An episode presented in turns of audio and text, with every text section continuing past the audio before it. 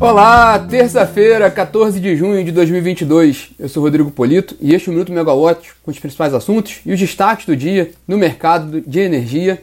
Aqui no Rio de Janeiro, 17 graus, com uma chuva fraca, amanheceu bem chuvoso e agora com uma chuva um pouco mais fraca. Inclusive a chuva mudou os nossos planos, né? Nossa ideia era apresentar um minuto hoje direto do Sheraton São Conrado, né, com o visual da orla do Rio de Janeiro, ali do Leblon, onde ocorrerá o Brasil Offshore Wind Summit 2022, evento sobre energia eólica offshore, então com um cenário bem sugestivo para o tema, mas a chuva atrapalhou muito o nosso deslocamento. É, a gente deveria ter prestado mais atenção no Será que Chove, né, no podcast da Olivia Nunes, que inclusive hoje completa sua centésima edição, já está disponível nas plataformas de, de podcast para quem quiser conferir. Mas o fato é que a gente não conseguiu fazer o minuto de lá, mas sim, já pegando aqui a dica, vamos fazer uns stories lá do, do evento, né? Porque é terminando daqui, eu vou diretamente lá para o Sheraton para acompanhar o, o evento do, da, do Brasil, o da, da Eólica Offshore, né?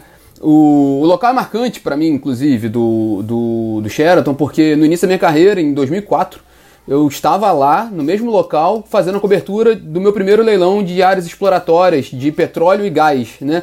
Da ANP. Um leilão claramente com potencial de investimentos em combustíveis fósseis, né?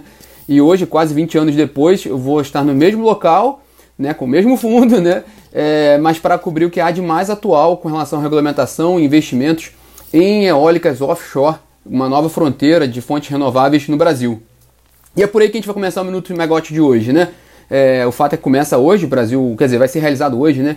O Brasil Offshore Wind Summit, que é o principal evento do setor de energia eólica offshore no Brasil, com participações de representantes do governo, de consultores, de empresas de energia como Neoenergia, Shell, EDF, entre outras. Inclusive foi anunciado há pouco, né?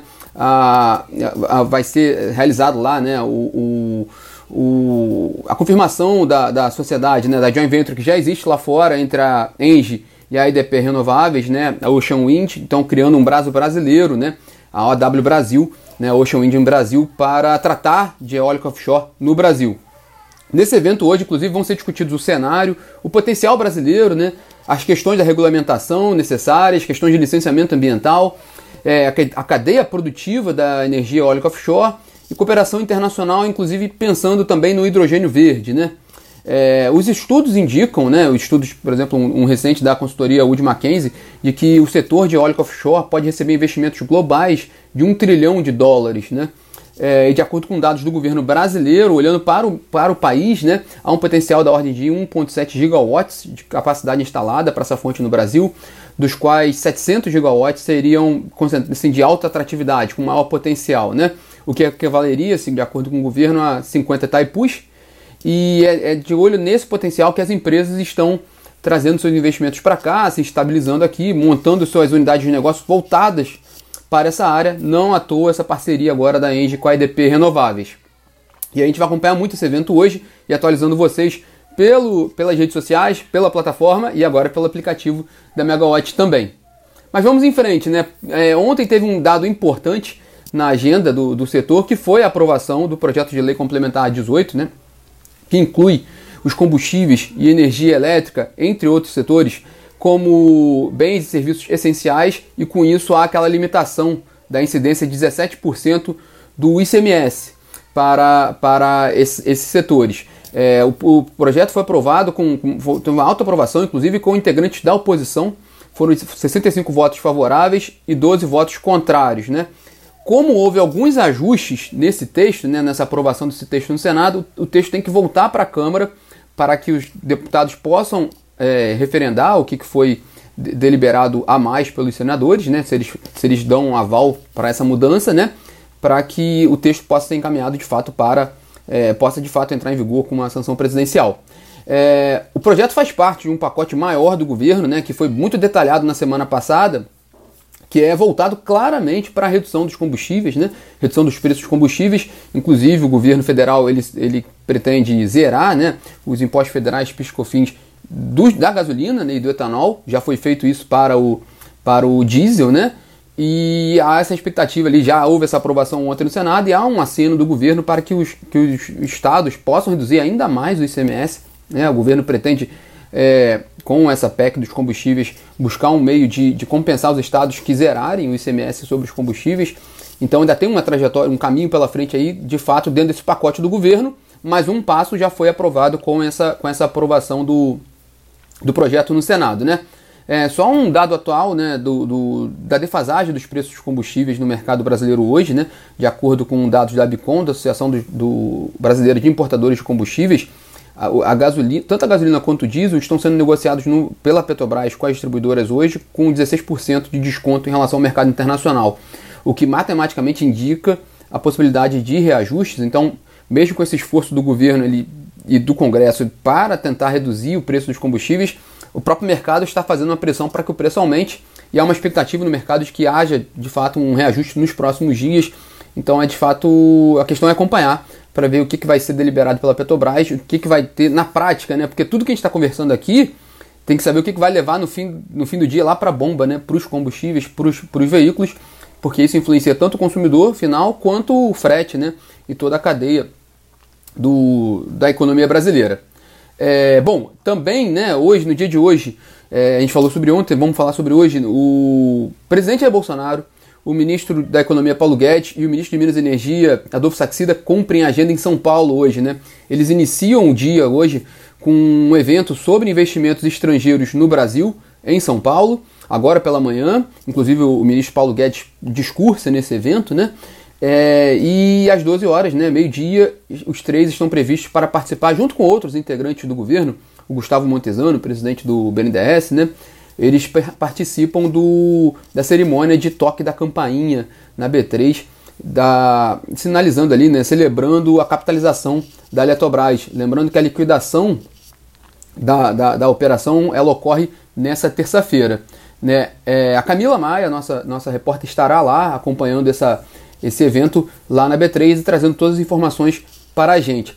Só um dado curioso, né? É, desde que houve a, a, a, fixação do preço da operação da Eletrobras na, no fim da terça na fim da quinta-feira, né?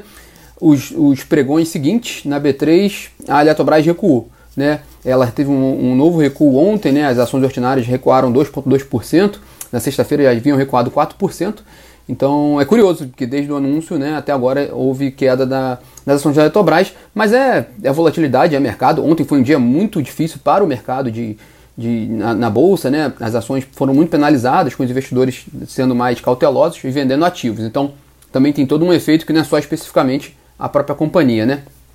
É, hoje ainda também em Brasília tem a reunião da diretoria da ANEL, né? Reunião ordinária da ANEL, que a gente também acompanha com a nossa equipe com destaque para aquele ponto que a gente falou ontem, né? Um pedido de cautelar feito pela Powership sobre a suspensão de eventuais multas é, para aqueles projetos termoelétricos flutuantes que a companhia venceu no leilão de outubro do ano passado, leilão emergencial, que deveriam entrar em operação em maio agora na, na Baía de Sepetiba, ali no, no, no Rio de Janeiro, aqui no Rio de Janeiro, e só que eles não entraram em operação por questões ambientais e aí a companhia está pedindo um waiver, né, um, um, apresentando efeitos de excludentes de responsabilidade para não ser penalizada por, essa, por esse atraso. A, a, expectativa é que o tema seja votado hoje pela diretoria da ANEEL. E só lembrando sobre esse ponto, teve o ENASE na semana passada, né, o encontro dos agentes do setor elétrico, e lá a diretora-geral substituta, Camila Bonfim, falou que sobre, sobre esses casos do leilão emergencial, tanto da, da Carpal Chip quanto para o, da Âmbar Energia e de qualquer outro, ela falou que cada caso vai ser analisado, é, que, desde que seja apresentado o pleito pelo agente, eles vão analisar cada caso e tecnicamente vão decidir se de fato é possível ter um excludente de responsabilidade ou não. Ela falou que vai seguir as regras do leilão e as análises da área técnica da ANEEL, porque lembrando né, das 17 usinas contratadas naquele leilão de outubro, que era um leilão emergencial para garantir suprimento de energia ao país no momento de escassez hídrica, é porque a situação reverteu, né? Mas, mas era para garantir o, abastecimento de energia. Das 17, apenas uma entrou em operação no prazo. Então há uma, uma, preocupação muito grande com relação a esses contratos que não são baratos, né? São, custos, são contratos muito caros. Por causa da situação, era necessária essa contratação de energia em outubro do ano passado ao preço que era que foi oferecido, né? Bom, a gente também vai acompanhar essas deliberações da, da ANEEL, né, não só essa de hoje, mas todas envolvendo esse leilão emergencial.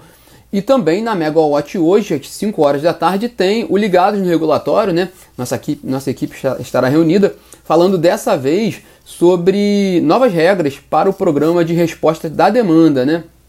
Que é um tema que a gente fala algumas vezes aqui. A gente lembrou no ano passado do programa que teve aquele específico para a escassez hídrica, mas há uma discussão na ANEEL, né, com consulta pública, né, para um programa estruturado, né, de resposta da demanda. E aí a gente vai tratar sobre esse tema hoje às 5 horas da tarde em eventos para assinantes da Megawatt. Bom, pessoal, esses são os destaques dessa, dessa terça-feira. Eu já estou saindo daqui agora, indo lá para o Sheraton para cobrir o evento da Brasil Offshore Wind. É, melhorou um pouquinho, o tempo está um pouquinho mais claro. Eu já ouvi o, o Seroc Chove hoje de manhã, já conferi um pouquinho melhor agora como é que está a expectativa para hoje, né? Com a Olivia Nunes, parabenizando mais uma vez pelo seu centésimo episódio. Quem quiser conferir tanto o Minuto Megawatt no podcast já já está subindo e já, o Será que Chove já está lá disponível para quem quiser uh, conferir. E também todas as informações do dia vão sendo atualizadas na plataforma megawatt.energy e no nosso aplicativo da Megawatt. Bom, pessoal, tenham todos uma ótima terça-feira. Nos encontramos amanhã aqui. Tchau, tchau.